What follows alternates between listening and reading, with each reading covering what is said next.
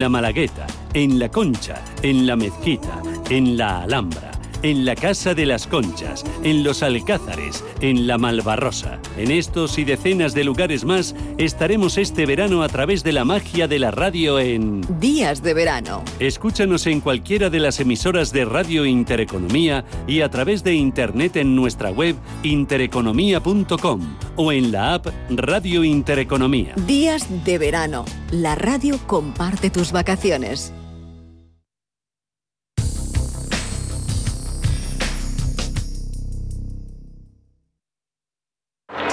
Every business day, more than a billion shares change hands on America's major stock exchanges. It may be the most important street on earth, Wall Street. En cierre de mercados, Wall Street.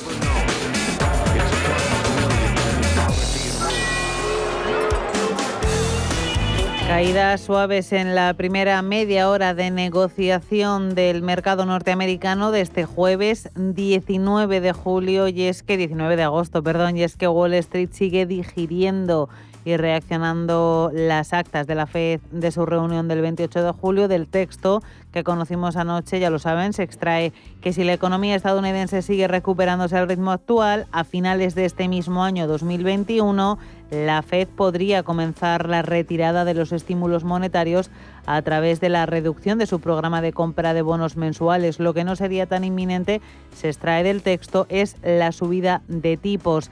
Y los datos macroeconómicos del día de hoy están reforzando además esa decisión de la Reserva Federal y es que el dato de solicitudes de desempleo de la última semana cae en 29.000 a 348.000. Ha sido un buen dato, de hecho es la mejor cifra desde el inicio de la pandemia y menos de lo que esperaba el del mercado y es que se esperaban 364.000 solicitudes de desempleo. También hemos estado pendientes de varios datos de la FED de Filadelfia entre ellos el del índice manufacturero que cae a 19,4 puntos en agosto desde 21,9 del mes anterior. Los mercados, por supuesto, también están pendientes de la gran cita del verano para los mercados. Será la reunión de banqueros centrales de Jackson Hole, que es la semana que viene, porque se podrían aclarar algunas de las dudas que ha suscitado, que han suscitado esas actas que conocimos en la jornada de ayer. Con todo, hablamos de indefinición y de caídas muy suaves después de esas pérdidas de cerca de un punto que experimentaron los índices norteamericanos ayer al cierre.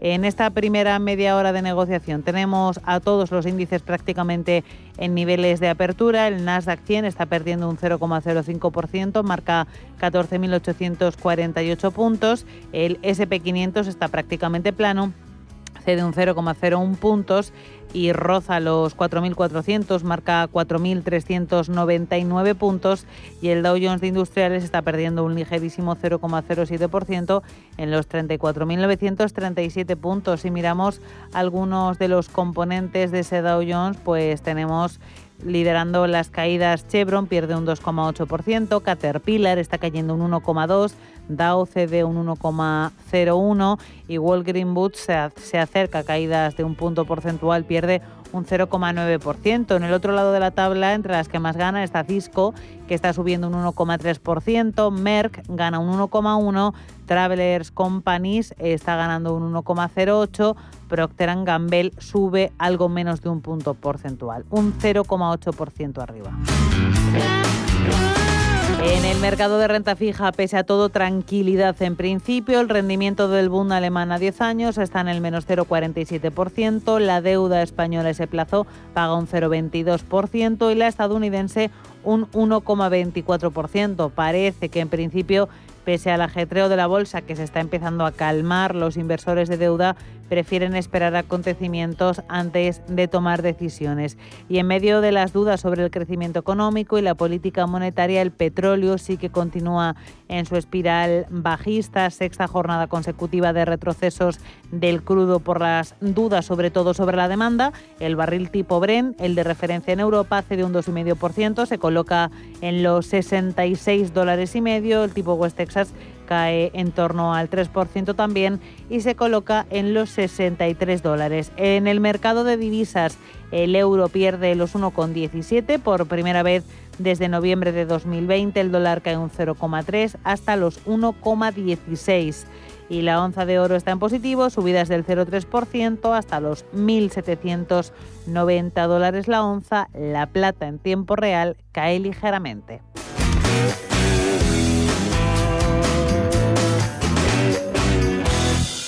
Y después de haber mirado a los mercados en tiempo real en la jornada de hoy, son las 4 y 11 minutos, una hora menos en el archipiélago canario y en directo hacemos el análisis de cierre de mercados en el que hoy nos acompaña Ignacio Cantos, director de inversiones de ATL Capital. Hola Ignacio.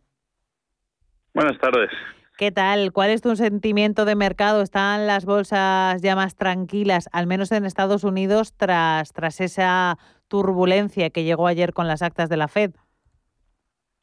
Bueno, sí, realmente, bueno, yo no sé si fue una sorpresa o, simplemente ya se había insinuado que, bueno, que había parte de miembros de la Fed que estaban eh, pensando en adelantar el, el tupper, pero bueno, que el tono de la discusión y, las posiciones pues lo confirmaran, pues es lo que probablemente no sé si sorprendió al mercado, pero acabó de convencer de que bueno, probablemente el tapering está algo más cerca de lo que de lo que esperábamos, ¿no? Con lo cual, yo creo que eso fue pues, seguramente lo que lo que bueno, pues vino a vino a, a acabar de, de, presionar a los mercados con mm. esta ligera corrección, porque hoy los mercados europeos bajan, pero al final es verdad que toda la semana habían estado en negativo, mm. pero con caídas bastante ligeras, incluso el IBEX ayer subió, ¿no? Con lo cual, y en Estados Unidos pues las caídas fueron algo mayores, pero tampoco de una profundidad grande, con lo cual tampoco la corrección es que haya sido eh, intensa, ¿no? No, efectivamente. Sí que es verdad que hoy el dato de subsidios por desempleo de la última semana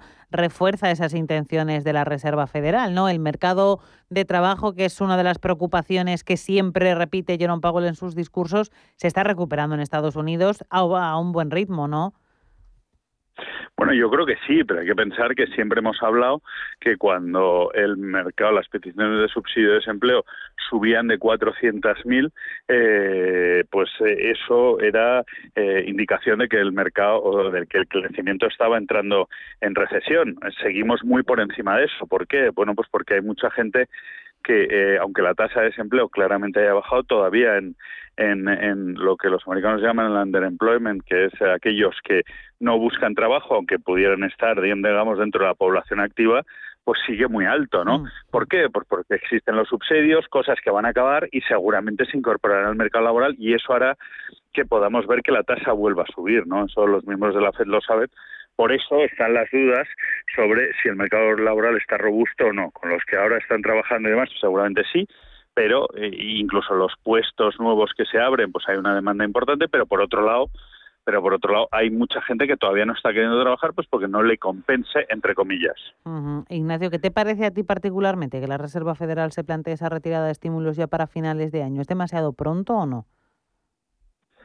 Bueno, es difícil, claro, eh, ajustar al, al día eh, el, momento del inicio de la retirada de estímulos, pues siempre es un, un punto complicado, ¿no? Hemos visto que el mercado en general tiene mucho miedo a esa retirada de estímulos, pero por otra parte, eh, en algún momento habrá que hacerlo y normalizar la situación y que los mm. tipos de interés vuelvan a estar en positivo y que el que se quiera financiar no lo puede hacer gratis y seguramente eso a lo mejor pues nos lleva a algunas algunas quiebras, algunos algunas turbulencias en mercado, pero pero por otro lado dejará un mercado más sano, ¿no? El, un mercado de las empresas zombie y otras cosas, pues claro, tiene siempre otras connotaciones negativas. Un mercado más real. ¿Seguirá los pasos de la Fed del Banco Central Europeo?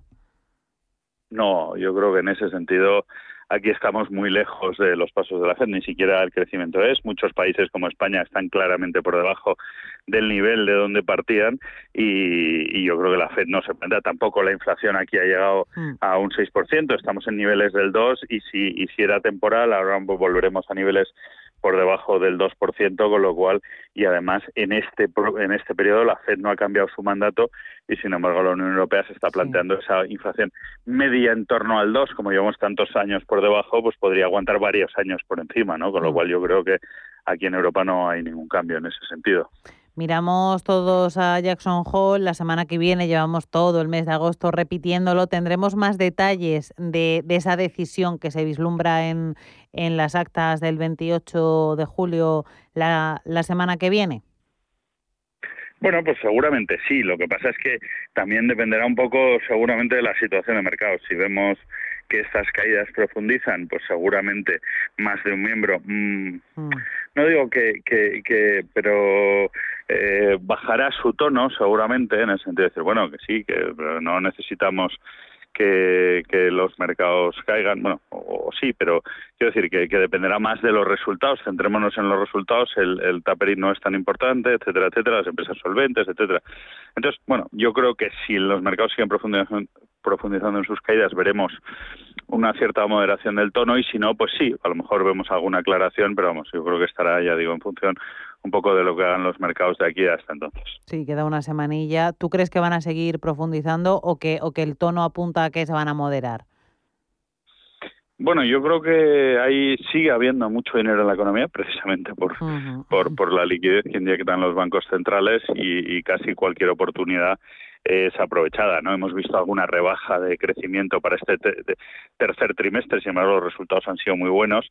Eh, hemos visto alguna rebaja pues por parte de, Goldman Sachs y algún otro miembro del algún otro broker del crecimiento en Estados Unidos, pero es que se esperaba un 9% que es en torno a un 2 trimestral, ¿no? Y ahora bajan pues en torno al uno y medio. Bueno, tampoco es que sea una bajada muy importante, pero sí hace que, bueno, pues que, que sea algo más barato yo creo que seguiremos viendo esto, que, las, que los resultados han justificado las valoraciones actuales y que si cae algo más seguramente volverá a salirle dinero al mercado, al menos en principio. Ignacio, hoy no es un buen día de comportamiento en los mercados, sobre todo aquí en Europa, un poco menos en Estados Unidos, pero agosto sí que estaba siendo un buen mes, de hecho con máximos en varios índices tanto norteamericanos como europeos. No sé si te estás fijando por buen comportamiento en algún índice en particular o en algún valor en este verano tan atípico.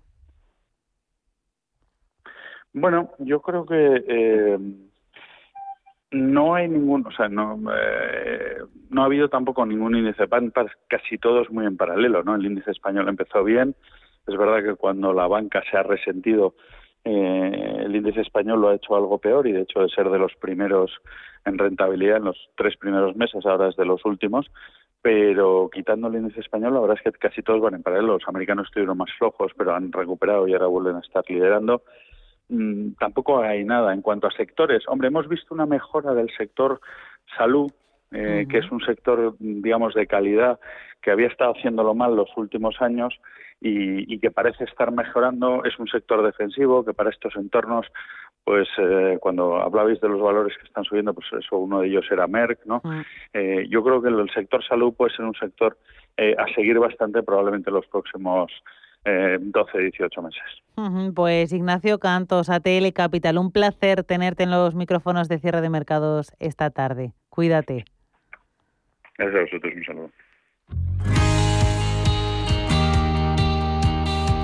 La primera acción para ahorrar energía en su empresa es imprescindible conocer en profundidad las instalaciones de cada compañía y monitorizar para poder controlar y gestionar los consumos.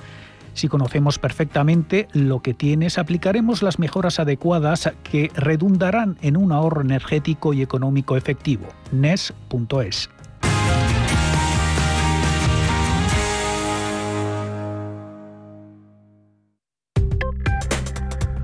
Crónica de criptodivisas.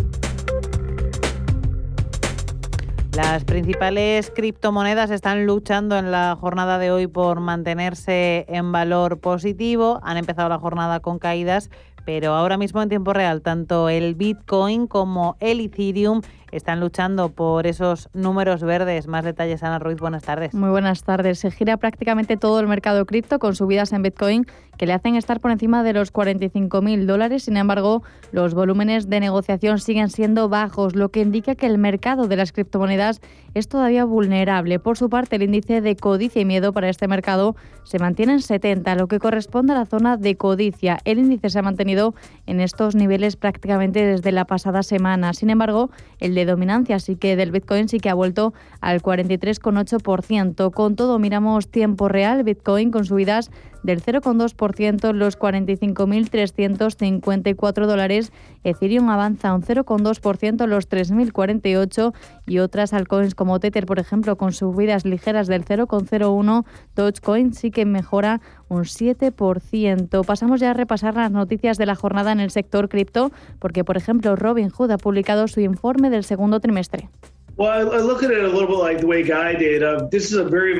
Los ingresos relacionados con las transferencias con criptomonedas han ascendido hasta los 233 millones de dólares, lo que es un 4.500% más que durante el segundo trimestre del año pasado. Más del 60% de los clientes de Robinhood negociaron criptomonedas durante el último trimestre. Por su parte, el Banco Central holandés ha emitido un comunicado en el que advierte que la plataforma Binance no está registrada legalmente y SushiSwap ha evitado, ha evitado un fallo de seguridad gracias a un investigador de seguridad de la empresa de capital de riesgo Paradig. Por último, la stablecoin nativa de Facebook, Diem, está lista para salir al mercado, según ha dicho David Marcus, miembro de su junta directiva.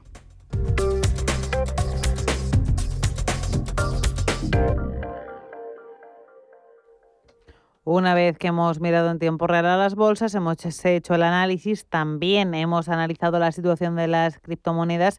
Nos queda dar más información, más temas que vamos a tratar en la jornada de hoy aquí en el programa que resumimos con Pedro Fontaneda.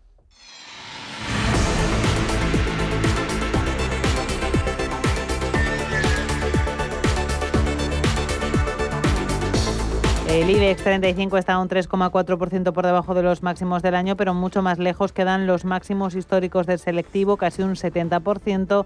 Más cerca de conseguirlos está el IBEX con dividendos. Está a tan solo un 7% con los 29.439 puntos que consiguió justo antes de que todo estallara en febrero de 2020. Sube en el año, por cierto, un aproximadamente un 13% frente al 10,5% del IBEX 35. Y es que el selectivo se ha quedado descolgado del resto de Europa Mientras que ellos marcan máximos históricos, los índices del sur se quedan atascados a pesar de las subidas y el IBEX, como a las 5 detallaremos, está casi un 80% de sus máximos del 2007. Las empresas turísticas enfrentan un año más duro de lo esperado en un primer momento, la quinta ola de la pandemia y las restricciones que en muchos casos se resisten a ser eliminadas amenazan a este sector turístico donde casi 200 empresas están al borde de la quiebra. El concurso de acreedores amenaza casi 200 empresas turísticas. Cataluña, Madrid y Comunidad Valenciana son las más afectadas con 60, 40 y 30 empresas respectivamente. Las empresas exigen agilizar el reparto de fondos de ayudas directas de 7.000 millones de euros. En total, 183 empresas podrían cerrar presentando concurso de acreedores por no poder ser solventes, todas relacionadas con hoteles, agencias de viajes y turoperadores. Y del exterior, el gobierno de Afganistán no recibirá de momento nuevos recursos del Fondo Monetario Internacional tras el ascenso de los talibán al gobierno. El próximo lunes tenía que llegar una remesa por valor de 400 millones de dólares, parte de una asignación total de 650 millones aprobada en junio para paliar los efectos de la pandemia. Argumento oficial, hay demasiada incertidumbre en la comunidad internacional sobre el reconocimiento oficial del gobierno talibán en el país. La decisión del FMI se suma a la de Estados Unidos de bloquear el acceso de los talibán al dinero afgano depositado en la Reserva Federal.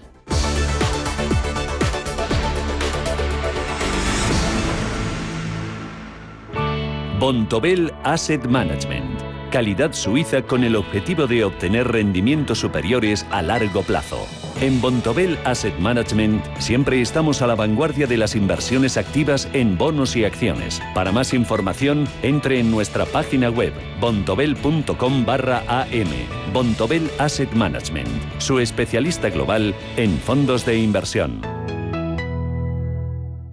Trabajo nuevo, otra casa. Si tu vida cambia de prisa, mejor renting. El nuevo renting de coches de Santander que se adapta a tu vida. Más fácil, incluye todo lo que necesitas. Más flexible, puedes modificarlo en caso de imprevistos. Y más libre porque disfrutas de tener coche sin comprarlo. Estrena coche con la confianza del Santander. Consulta condiciones en bancosantander.es.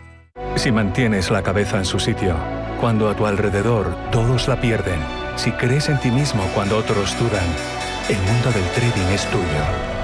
Trading 24 horas, un sinfín de oportunidades. Cuando ves la oportunidad, IG. Todas las operaciones conllevan riesgo. 76% de las cuentas de inversores minoristas pierden dinero en la negociación de CFD con este proveedor. Debe considerar si comprende el funcionamiento de los CFD y si puede permitirse asumir un riesgo elevado de perder su dinero. Seas como seas, hay un extra tiernos para ti. Están los extra divertidos, que piden ternura. Los extra vitales, que quieren ligereza sin renunciar al sabor. Y los extra exigentes, que no se la juegan con la terneza. Los extra tiernos extraordinarios y extratiernos para todos. El Pozo, uno más de la familia.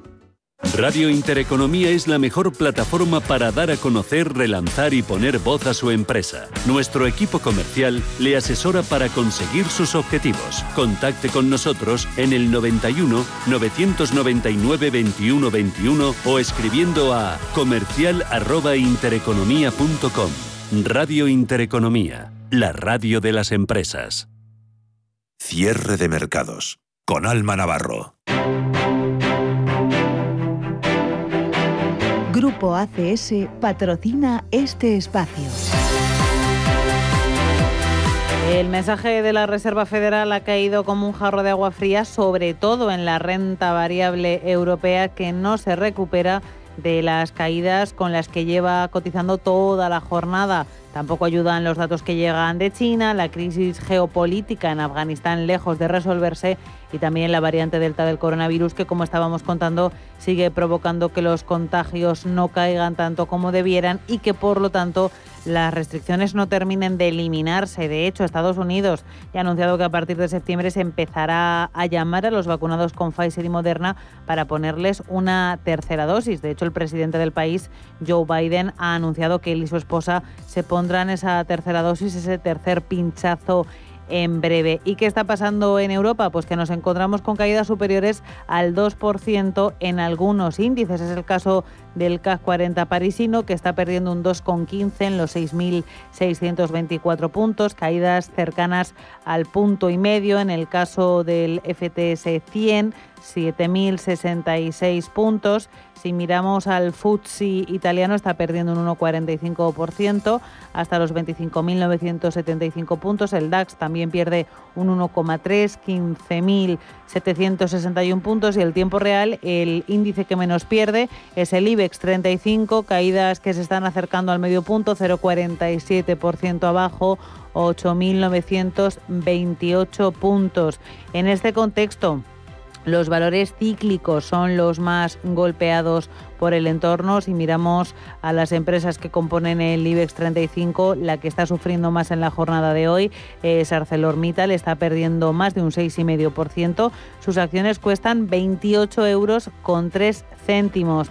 También dentro del IBEX 35 los bancos están viendo golpeados, sobre todo BBVA, con caídas del 2,8%, 5,63 euros por acción, o Santander, que pierde un 1,8. Cuestan sus títulos 3 euros. También están viéndose muy afectadas empresas vinculadas con el petróleo, es el caso de Repsol, caídas del 2,75% en sus títulos, se cambian a 9,32 céntimos y también IAG está perdiendo más de un 2%, cuesta sus títulos 1,87 euro. Entre las que mejor se están comportando, Grifol, subidas de casi el 4%, 3,9 arriba, 21,31 euros sus títulos Iberdrola también buen comportamiento, subidas cercanas al 2%. Cuestan sus acciones 10 euros con 65.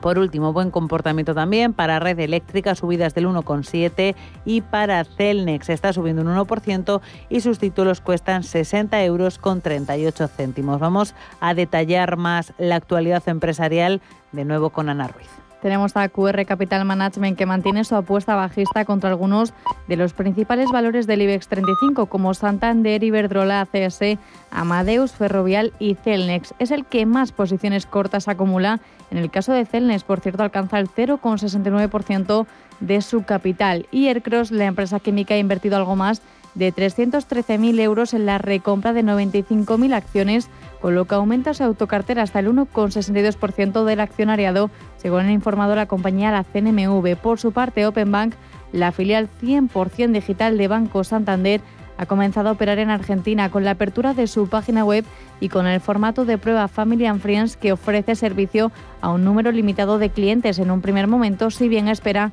que en las próximas semanas se amplíe el número de usuarios, según han confirmado fuentes de la entidad Europa Press. Por cierto, que hoy hemos conocido datos. La cifra de negocios de las empresas ha subido un 22,2% en junio respecto al mismo mes de 2020, aunque modera en casi 18 puntos la subida de mayo y en más de 36 puntos la de abril. Según el índice de cifra de negocios empresarial publicado este jueves por el INE, las ventas de las empresas encadenan ya cuatro meses consecutivos de alzas interanuales después de haber pasado un año en negativo por la pandemia. Y por último, entre las recomendaciones, Bank Inter ha recortado este jueves el precio objetivo de IAG hasta los 2,50 euros desde los 2,90 euros previos, aunque reitera su consejo de compra y sostiene que lo peor ya ha quedado atrás.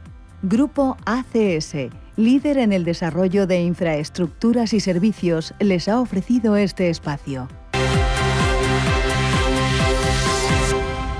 Y en la edición veraniega de cierre de mercados tenemos horario diferente del consultorio, pero aquí seguimos con él. A partir de las 5 y 20 de la tarde estaremos resolviendo todas sus dudas en nuestro consultorio de bolsa, en el que hoy nos va a acompañar José Lizán, gestor de Magnum SICAP en Solventis. Si quieren ponerse en contacto con nosotros, pueden hacerlo por teléfono y por WhatsApp a través de nota de voz o también mensaje de texto. Así que si quieren saber cuáles nuestros números de contacto, tomen nota. 91 533 18 51 o 609 22 47 16 para las notas de voz y WhatsApp. El suelo se mueve bajo nuestros pies y parece que no hay otra salida. De lunes a jueves, consultorio de bolsa y fondos de inversión en cierre de mercados.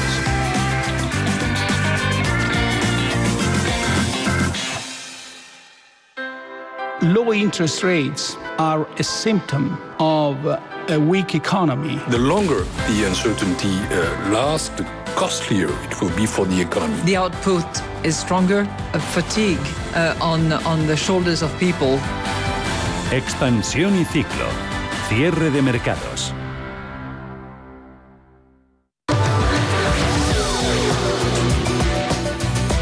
La ministra de Asuntos Económicos y vicepresidenta primera del Gobierno, Nadia Calviño, ha asegurado que los indicadores muestran una fuerte recuperación de la economía española. La ministra ha subrayado que todos los organismos internacionales prevén que España recupere en 2022 el nivel de PIB previo a la pandemia. En cuanto al mercado laboral, y según los datos facilitados por el Ministerio de Inclusión, Seguridad Social y Migraciones, Calviño apunta a la previsión de subida de la afiliación de la Seguridad Social de 80.000 personas en agosto, así como la recuperación del nivel de empleo pre-COVID. Y es que hoy hemos conocido que la Seguridad Social ganó una media de 4.700 afiliados extranjeros en julio, por lo que cerró el mes en más de 2.200.000 cotizantes extranjeros. El aumento de cotizantes extranjeros registrado en julio es el sexto consecutivo del total de extranjeros afiliados, casi 800.000 procedían de la Unión Europea y 1.400.000 de terceros países. En conjunto, los extranjeros representan un 11,36% de los afiliados medios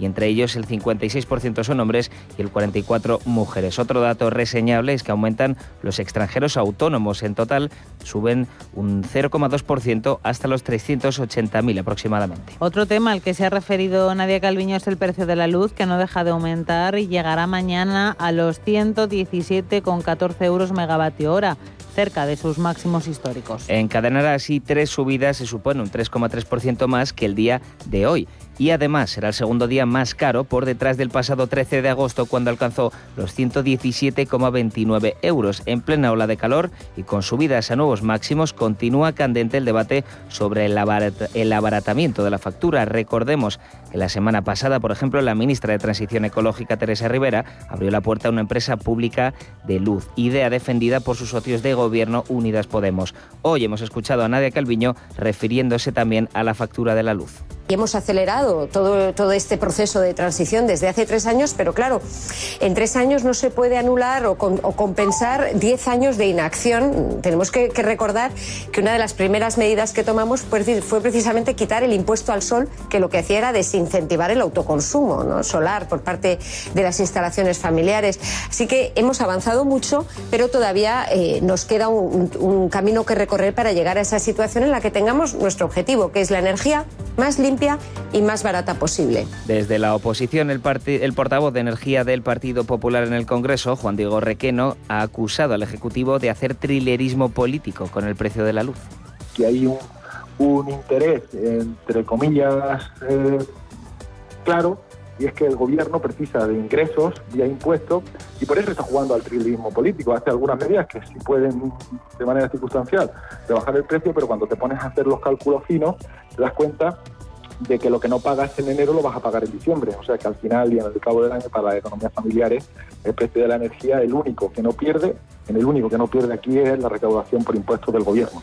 El que también se ha pronunciado sobre el tema y además en los micrófonos de Capital Intereconomía es Lorenzo Amor, presidente de la Federación de Autónomos. Me pregunta si es suficiente lo que se ha hecho, pues evidentemente está, a la vista que no. Eh, los autónomos van están viendo incrementados sus costes energéticos más de un 35%. ¿Y qué es lo que se tiene que hacer? Bueno, pues de momento cobrar exclusivamente por el consumo de energía eléctrica. Todos sabemos que la factura de la luz está llena de tasas, de impuestos y de cobros que no tienen nada que ver con el consumo que tiene un ciudadano, que tiene una empresa o que tiene un autónomo. Y también ha hablado aquí Lorenzo Amor sobre el salario mínimo interprofesional, respondiendo a las palabras de ayer de la ministra de Asuntos Económicos y defendiendo que los buenos datos de recuperación económica podrían dar paso a una subida del mismo, algo que recibieron con alegría los sindicatos, pero que en este momento no es visto de la misma manera por los autónomos no es el momento de hablar de subidas del SMI. yo le he dicho, lo consideramos contraproducente en estos momentos. Bien, a partir del 2022 pues hablaremos, ¿no? Pero, pero en primer lugar no dejemos llevar al hilo de este impulso que hemos tenido por el fin de, la, de las restricciones y por el fin de la, de, la movilidad y, y, el hilo de la, de la campaña estival y a partir de que veamos el otoño cómo va, pues habrá que ir hablando.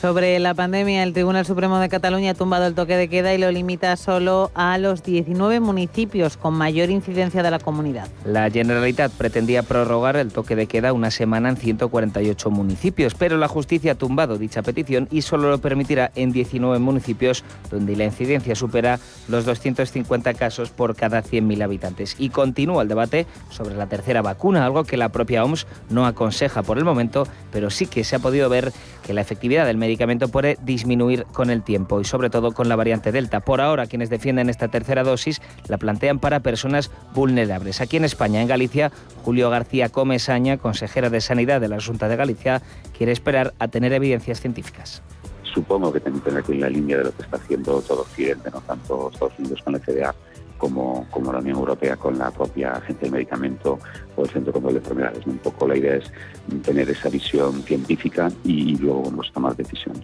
Pero no, no, no, no, va a ser sencillo. En todo caso, mm, haremos lo que, lo que la evidencia científica recomienda, pues. Y sobre el ritmo de vacunación, las distintas comunidades están planteando medidas de motivación para sus ciudadanos para conseguir la buscada inmunidad de rebaño. El objetivo del Gobierno no ha sido cumplido esta semana como prometieron, aunque el ritmo es positivo. Más del 63 de la población total está completamente inmunizada, cuando la propuesta del Gobierno era un 70% para esta semana. La consejera de Sanidad Universal y Salud Pública de la Comunidad Valenciana, Ana Barceló estamos intentando, como muy bien decía, eh, repescar a todas aquellas personas pues que no acudieron a su cita desde el inicio de la vacunación eh, por cualquier motivo. Seguramente hay distintos, no solamente porque uno no quisiera vacunarse o porque sea negacionista, sino por otras circunstancias que se han podido dar. Y terminamos hablando del déficit comercial que bajó un 28,7% hasta junio con 5.397 millones de euros por el dinamismo de las exportaciones. Hablamos del déficit del primer semestre de 2021, lo que supone una bajada de casi el 29% interanual. El descenso del déficit comercial se debe a un incremento del 23% en las exportaciones, a la vez que aumentaron las importaciones, pero menos, solo un 20%.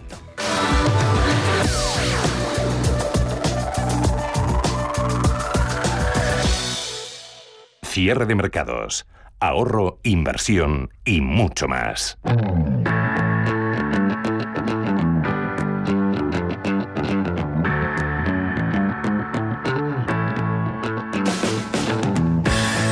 Y hoy en la tertulia de cierre de mercados vamos a hablar de ese mucho más. Eh, aquí en el programa concretamente vamos a hablar de empresas, de criterios ESG Y para hablar de todo ello nos acompaña Javier Rodríguez, director general de Aerial, que ya saludo. Muy buenas tardes, Javier. Buenas tardes, Alma. ¿Qué tal va el mes de agosto? Eh, eh, el mes de agosto fenomenal, ahora mismo de vacaciones, con lo cual desde luego no me puedo quejar. No te puedes quejar. Bueno, mm, te tenemos aquí molestándote un poco, pero bueno, vamos a ver si vamos a ver si lo pasamos lo mejor posible y hablamos de esto que es tremendamente interesante. Lo primero de lo que queremos hablar es de esos cambios recientes en la ley de sociedades de capital. Hay un tema que surgió y que ha sido ciertamente controvertido y es la, aparición de esas acciones de, lealtad que incorpora la ley de sociedades de capital que transforma la, la regla de una acción, un voto. Hace poco, hace un par de meses, Greenergy anunció que iba a ser la primera cotizada española que incorpora esta medida, que no sé qué te parece a ti. Bueno, pues es una medida, es una medida, eh, si te digo la verdad, es una medida de, es complicada porque tiene, hmm. puede tener puntos a favor, ahora te comento, y puede tener puntos en contra, claramente. Es decir, eh, es una medida que desde luego no va a ser, mira, precisamente desde, desde la asociación que dirijo, desde ERI, organizamos un, evento hace, hace, hace un mes, justo antes de verano, donde contamos, entre otros, con, la presencia del, presidente de la CNMV para hablar de todo esto, ¿no? Eh, entonces, uno de los primeros mensajes clave es no se van a coger las compañías masivamente o no está hecho. Eh, realmente acciones de lealtad se llama, una forma más correcta de llamarlo es eh, acciones con voto doble por lealtad. ¿Vale? Sería un poco otra forma de llamarlo. Entonces, yo creo que efectivamente no va a haber una, no está hecho para que haya una acogida masiva. O sea, no va a haber todas las compañías, no van a empezar a incorporar los estatutos y demás. Es una medida, es una medida en la cual eh, la, la reforma de la ley de sociedades de capital, esta reforma de la ley de sociedades de capital, lo que ha venido a hacer, y además con, retraso, con bastante retraso en España, es transponer una, una directiva europea que se llamaba SRD2, que es la, eh, la Directiva de Derechos de Accionistas. Y aquí realmente lo voy a traducirlo, se ha traducido como para el fomento de la implicación a largo plazo de los accionistas. Luego, eh, efectivamente, si se está buscando por todos lados que haya un, inversor de largo plazo y un accionista de largo plazo, pues obviamente eh, esa, esa posibilidad del doble voto por lealtad es lo que está buscando, está intentando impulsar, ¿no? Que si tú estás más, si la, si la compañía no incorpora en sus estatutos, pues para accionistas que estén a partir de dos años en el accionariado tengan doble voto. Claro, se produce esa paradoja de que va a haber más de un 100%, en esas compañías, más de un 100% de derechos de voto, lógicamente. Entonces, por un lado, puede incentivar a que haya accionistas eh, que busquen a largo plazo. Por otro lado, eh, puede desincentivarlo, porque no olvidemos que eh, en nuestro país muchas compañías tienen, tienen grupos familiares, son, son compañías casi familiares, aunque sean cotizadas, compañías familiares con muchos años de tenencia de las acciones, con lo cual esas familias que a lo mejor ahora tienen un 20 o un 30 o un X% por ciento de las acciones, pasarían a tener el doble de derechos de voto, es decir, sin duda ya una mayoría aplastante. Claro. Y eso no es bueno, tampoco. Es decir, eh, ahí el minorista, el minoritario, pues queda un poco queda un poco eh, más aparcado de lo habitual, ¿no? Entonces, eso tiene una ventaja que es ese, ese, fomentar esa implicación a largo plazo, tiene una desventaja que es, bueno, pues, eh, eh, o otra desventaja, pues una toma de posiciones de control de alguna compañía que, obviamente tenga tiempo para hacerlo, porque esto no es de hoy para mañana, pero que se plantee tomar un control casi por la puerta de la compañía por ese doble derecho de voto en un largo plazo. Entonces, de cara a inversores activistas, bueno, pues puede ser un tema delicado pero no, o sea, por eso digo, no, no hay una no hay una respuesta única, o sea, ventajas, inconvenientes sin duda, delicado también, y no la mayoría de compañías españolas desde luego, estoy casi convencido de que no la mayoría, o sea, va a ser una minoría muy muy claramente la que va a adoptar esta esta posibilidad. Sí, de momento efectivamente son pocas las empresas que hayan anunciado eh, bueno, pues sumarse a esa iniciativa. Otro tema del que me gustaría hablar contigo esta tarde, Javier, es de qué cosas hacen las, las compañías cotizadas eh, pues en función de su relación con inversores, de criterios de transparencia. Y si te parece, además, ahora lo podemos enlazar con esos criterios ESG de los que también me gustaría hablar contigo y, que están un poco hasta en la sopa, eh, para bien y para mal. Sí, nuestro mundo, nuestro mundo y el mundo de las compañías cotizadas en su relación con inversores, eh, parece que en los últimos, especialmente últimos dos años, realmente es una tendencia más larga, ¿eh? pero en los últimos dos años parece que solo existe ESG. ESG es el acrónimo para Environment, Social and Governance, que es temas medioambientales, temas sociales, temas de gobierno, y aunque no está la letra, también incluye los temas éticos. Entonces, eh, históricamente solo había letra G, el gobierno, la gobernanza de las sociedades, es lo que parece que importaba más. Eh, el medio ambiente, pues eso, en los últimos dos años se ha disparado mucho, y precisamente con el tema de COVID, la S, el tema social, se ha disparado muchísimo, con lo cual ya se están tocando todas las letras de, de gran manera. ¿no? Y efectivamente, claro, eso afecta, ¿por qué? Pues porque, eh, claro, eh, los inversores hoy día, o sea, si las compañías están en esa situación de todo tiene que ser ESG, en parte, que no únicamente en parte, es porque también uno de sus stakeholders famosos son sus inversores, y es que los inversores están obligados en este momento a requerir esos, esas, esas letras ¿no? en, las, en sus inversiones. Es decir, mm. no pueden tomar posiciones de inversión en compañías no sostenibles por definición ya, es decir, quedan muy poquitos inversores que puedan hacer eso, ¿no? Con lo cual ahora de repente pues hay una presión de un gran stakeholder como es el inversor en una compañía cotizada, hay una presión salvaje para que todo sea ESG. ¿Qué ocurre con ESG? Pues eso, que es para bien y para mal, porque ahora todo es ESG, han aparecido, o sea, hay miles de rankings, miles de formas de medir, eh, miles de premios, por supuesto, miles de ratings, miles de índices, todos son y cuando digo miles no exagero, ¿eh? es que es, y, no son uniformes, es decir, eh, hay compañías con, que son tremendamente sostenibles según eh, uno de ellos y según otro, pues son muy poco sostenibles. ¿Cómo es posible? ¿Cómo es posible? O sea, entonces, podemos discutir un grado, ¿no? Pero una compañía no puede ser muy, muy sostenible para uno y muy poco para otro. ¿Por qué? Porque miden de distintas formas. Hay muchas formas de medir la sostenibilidad, son muchos análisis, muchos rankings y ratings, y eso es un, es un pequeño, es un pequeño, un gran batiburrillo en este momento. Eh, ¿Es importante? Es importantísimo para las cotizadas. Es importantísimo. Eh, de hecho, precisamente esa directiva que mencionábamos antes y la reforma de la ley de sociedades de capital no deja de tener, si hablamos de fomentación a largo plazo de los accionistas, no deja de ser una vertiente absolutamente alineada con ESG, con la sostenibilidad. Es decir, largo plazo, sostenibilidad. Sostenibilidad, largo plazo. Em, hay una corriente importante también de inversores, eh, lógicamente relacionado con ESG por el mundo, que, están defendiendo ya que, hay que dejar el cortoplacismo, ellos mismos, ¿eh? o sea, no solo las empresas enfadadas porque hay mucho inversor cortoplacista, sino grandes inversores intentando alinearse con un mundo mucho más de largo plazo. Y, no hablamos de un año ni dos, sino de largo plazo. ¿Y cómo hacemos para, para todos esos rankings de los que me hablabas, etcétera, etcétera, unificarlos? Porque al final entiendo que se genera muchísimo ruido. Eh, excesivo ruido excesivo. Hay compañías que no saben ni por dónde acercarse. Ya está habiendo unificaciones. en Europa una de, las, de las formas de medir que se las compañías europeas es el famoso GRI, el Global Reporting Initiative, que es la forma de reportar y demás. Eh, ¿Qué ocurre? Que en Estados Unidos ha aparecido otro, que se llama SASB, eh, SASB. Y, y SASB es, es, eh, es muy fuerte. Eh, pero SASB se acaba de unir hace unos meses a otro que se llama IRC, eh, International Integrated Reporting Council, y entonces se ha unido y ahora han creado The Valley Foundation. Es decir, ya se están dando cuenta de que no puede ser que eh, Estados Unidos impulse una cosa, Europa otra, se han unido, eh, esa parte, sigue existiendo GRI, entonces tenemos estándares, tenemos frameworks, o sea, entornos, es complicadísimo. Pero sí, sí empieza a haber unión, porque si no, si no es imposible. Es imposible. y esto, no olvidemos que esto es muy importante, esto ya son esto hay que medirlo, ya son, ya son, estamos hablando de medidas se puede iguales que las financieras. Se tiene que poder cuantificar igual, claro. Ahí está. Y, y, eso y eso es lo importante, ¿no? Que esas medidas pues estén unificadas y que comparemos, que podamos comparar. Es decir, si no, hoy día es muy difícil que un inversor pueda comparar. Pero ya sí que empieza a haber eh, cierta fusión, de hecho es fusión, ¿no? Entre distintas eh, letras de esa sopa de letras, empiezan a unirse algunas para facilitar, no es que lo hagan por ellos solo, pero para facilitar la vida de las compañías, porque si no, efectivamente es un, es, tremendo. No, saben a qué acogerse muchas compañías. El Carbon Disclosure Project, el CDP, es que hay tantas cosas por el mundo que es complicado. Pero desde luego es vital, es importantísimo.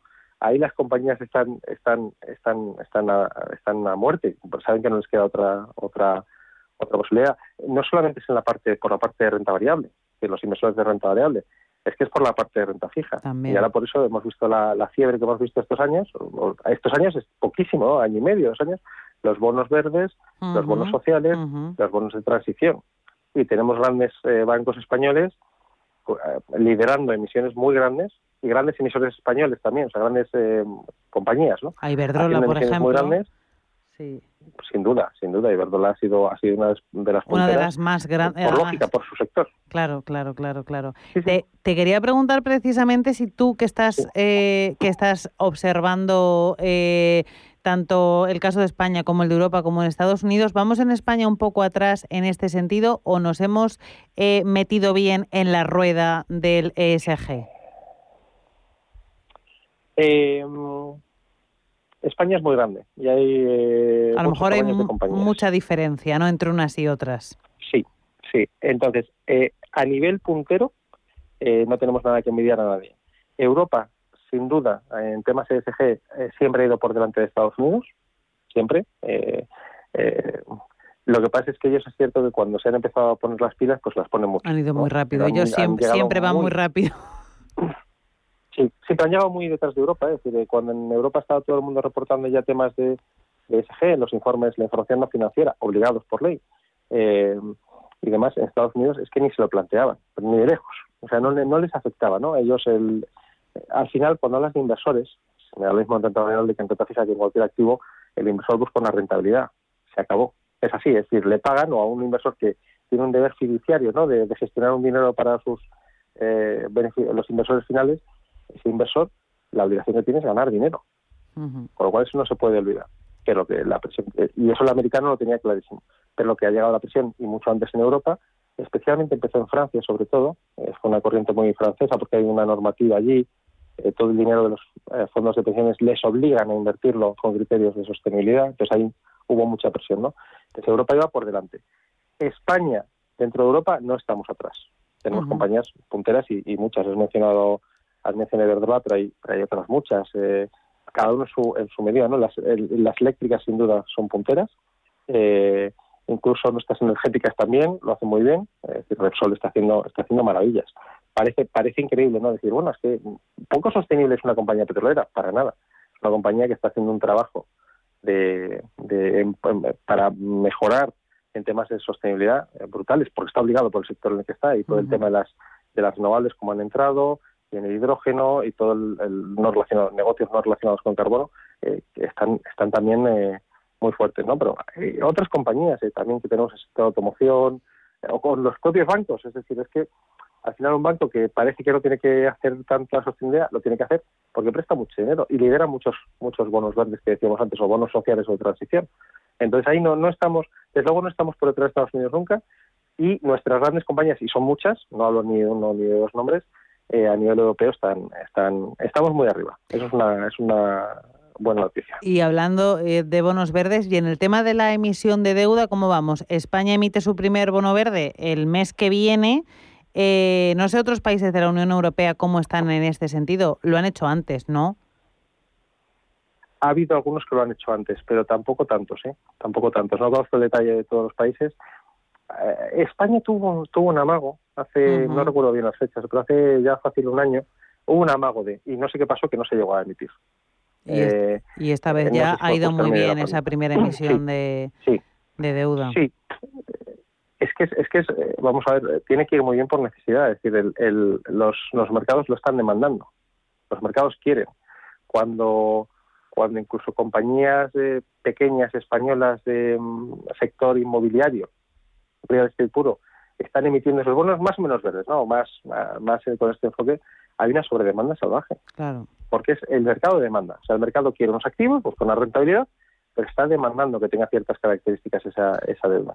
Sí. Y luego viene el tema, que es, que es, delicado, que es muy delicado, por cierto, que es eh, cuánto es cierto, cuánto no es cierto y cuánto hay del famoso greenwashing. El greenwashing, el ecoblanqueamiento, interesante, lo quería tratar contigo también me he adelantado, perdona, pero es que es, muy delicado también, porque efectivamente, efectivamente eh, ha habido mucho greenwashing y, y, se han puesto muchas etiquetas verdes a cosas que, bueno, yo, no sé, pongo una etiqueta verde a la silla en la que estoy sentado y ya digo que es sostenible soy, ¿no? Y ha habido mucho de eso.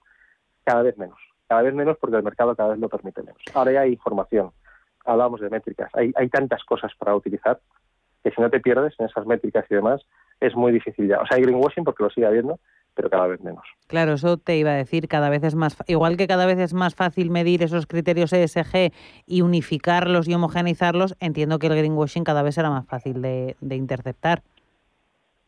Efectivamente, efectivamente, y eso bueno, pues es la ventaja, ¿no? Es decir, una vez que se desarrolla el, mercado y esos los rankings, ratings, métricas y demás, eh, pues eso, vamos, digamos que vamos acotándolo, ¿no? Y vamos cada vez el mercado, porque el propio mercado tenía una presión, el propio, los propios inversores tenían una presión que no era fácil de canalizar, porque eso, la presión era eh, invierte de manera sostenible. Y llegaba el inversor y decía, ¿cómo se hace eso?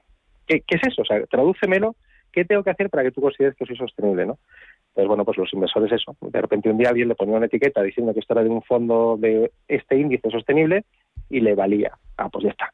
Pero ahora ya no, ahora ya no, ahora ya la presión es, eh, aparte de ser fuerte, ya está mucho más educada la presión y formada, quiero decir, de educada de que tiene información, ¿no? Con lo cual eh, ya no, el inversor ya sabe lo que pide y porque muchísimos inversores tienen ahora mismo, eh, aparte de foco en inversión en materia de SG, eh, hablamos, acordados siempre, ¿no? Hablamos cuando BlackRock, mayor inversor del mundo, eh, empezó a exigir, a, ponerlo en las famosas cartas de Larry Fink del mes de enero-febrero, eh, ya los últimos dos años han sido puro sostenibilidad. Y es el mayor inversor del mundo, el que, maneja, el que invierte en más compañías, más dinero del mundo.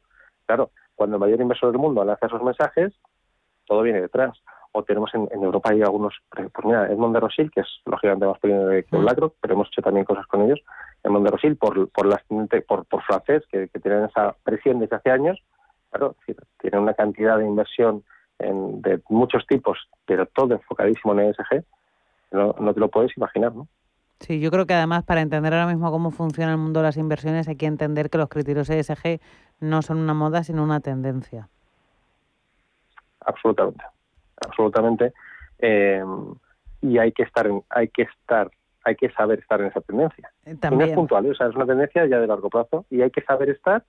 Eh, mira, otra cosa que ha nacido y en aire hemos tenido relación, claro, eh, si no sabemos quién es sostenible, quién no es sostenible, no sabemos los criterios, bueno, pues están naciendo eh, las certificaciones en materia de sostenibilidad, en materia de ESG, globales y muy importantes también. ¿Por qué? Pues porque se llama para largo. Entonces hay que, se necesita gente certificada de verdad que sepa qué es esto cuantificar, medir y analizar la tendencia que ha llegado para quedarse, como decíamos, Javier Rodríguez de Aeri. Un placer hablar de este tema contigo y me quedaré hablando contigo tres horas más, así que ya hablaremos de este asunto más detalladamente más adelante, ¿vale? Señor, Alba, muchísimas gracias. Un placer, un abrazo, muy buena tarde. Un abrazo fuerte, hasta luego.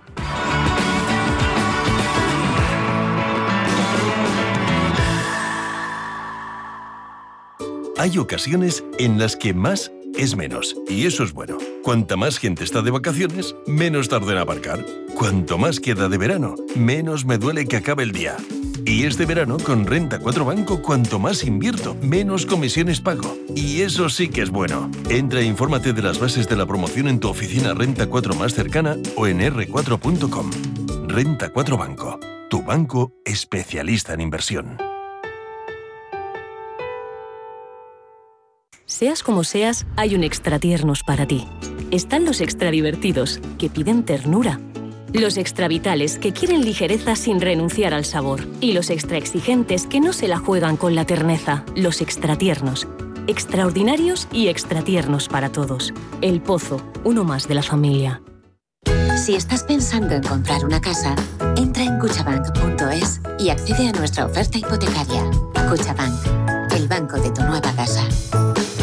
¿Cuánto dices que gastamos en suministros energéticos? Bueno, lo normal es lo que cuesta el gas, la electricidad. ¿Pero no hablaste con Nes? ¿Con quién? Con Nes, como el monstruo del lago Nes. Consigue ahorros energéticos a grandes empresas de hasta el 40%. Ah, sí, ya sé quiénes son. Expertos en gestión energética, realizan auditorías energéticas, desarrollan planes de eficiencia. No sé cómo no les he llamado antes. Si no tienes un gestor energético, estás perdiendo dinero. Conócelos en nes.es o contacta con ellos en info.nes.es. Te realizamos un estudio de forma gratuita. NES, conviértelo en tu partner energético.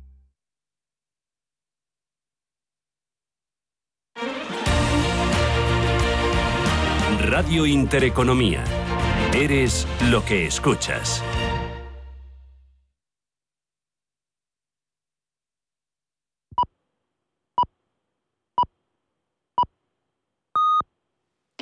Son